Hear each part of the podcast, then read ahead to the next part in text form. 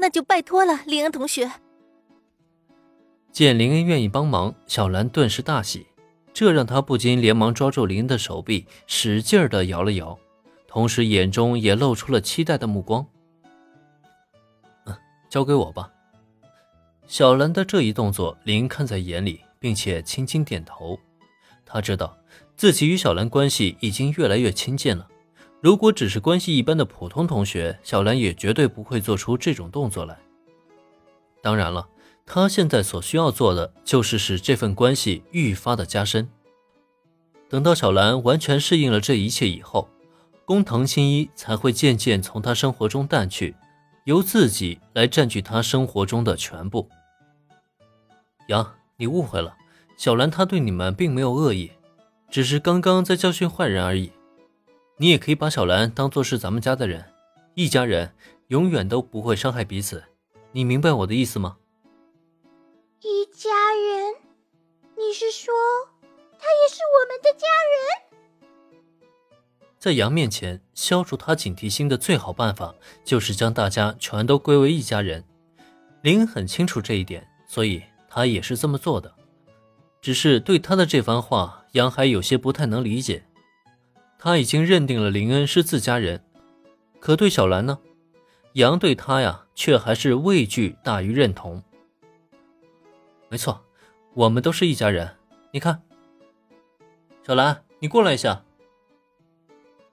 听到林恩口中的家人，杨明显有些异动，但却没有完全的放松警惕。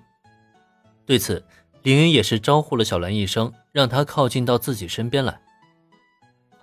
你看。一家人就是要相亲相爱，彼此互帮互助嘛。看看这些食物，都是小兰给你们准备的，是不是很香很好吃啊？眼神示意了一下小兰，让她将准备好的猫饭端到三个小家伙面前。小兰照做了，虽然林口中的话让她感觉脸上有些发烧，同时她也完全的不清楚林恩为什么要对一只猫说这些话，但她却知道。林恩同学这么做一定有他的道理，所以他并没有反对。那么对此呢？喵，那他不会伤害我们，对吗？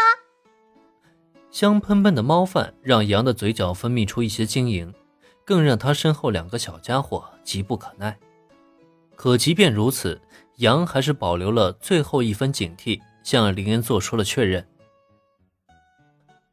没错，小兰不会伤害你们的。相反的，在你们遇到危险时，她还会保护你们呢。小兰，你说对吧？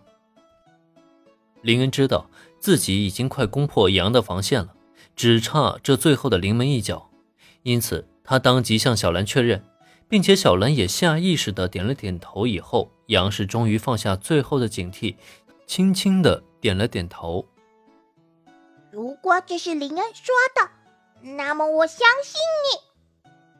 说罢，羊主动走到食盒前，低头吃了一口猫饭。也正在这一口猫饭下了肚，羊那灵动的眼睛里闪动出来的是即将登上天堂的光亮。必须要承认，小兰的手艺是真的很好。这一盒猫饭是完全俘获了羊的心啊！不仅是他。后续的小六、小八冲上来大快朵颐之后，也是同样纷纷的喵叫个不停。这样的一幕不禁让小兰喜上眉梢。只是三个小家伙的变化让小兰很是开心，但同样，刚刚的一幕也让她觉得非常古怪。因为林恩的表现就好像是在与羊进行对话，虽然一个说的是人话，另外一个则是喵喵喵的，可神奇的是。这样的沟通竟然完全没有任何的障碍，将这一切尽收眼底的小兰，当然能够看出其中的神奇之处了。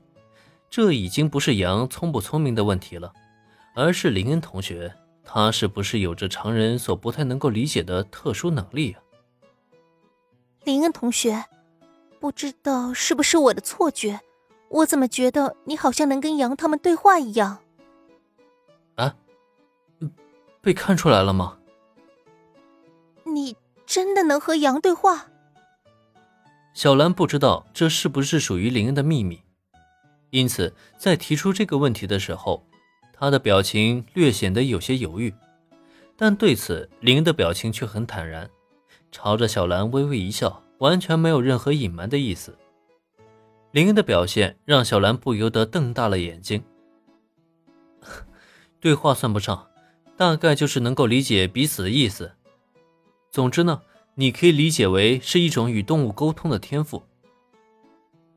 这个时候，林恩当然不能实话实说，说自己懂得猫语，毕竟那也未免太惊世骇俗了一些。但用一种比较含糊的描述说他能够理解猫的意思，这就更加容易接受一些了。毕竟世界那么大，总有一些人拥有常人所没有的特殊能力嘛。原来是这样吗？之前我也听说过一些类似的传闻，我还以为只是都市传说。原来真的有人能与动物沟通啊！林恩同学，你也太厉害了吧！果然，林恩这个解释就很容易被小兰接受了，这让她恍然大悟的同时，又不禁露出了羡慕的表情。毕竟能够与小动物沟通的能力，她也很想要啊。本集播讲完毕，感谢收听，免费不易，您的评论与分享是我坚持下去的最大动力。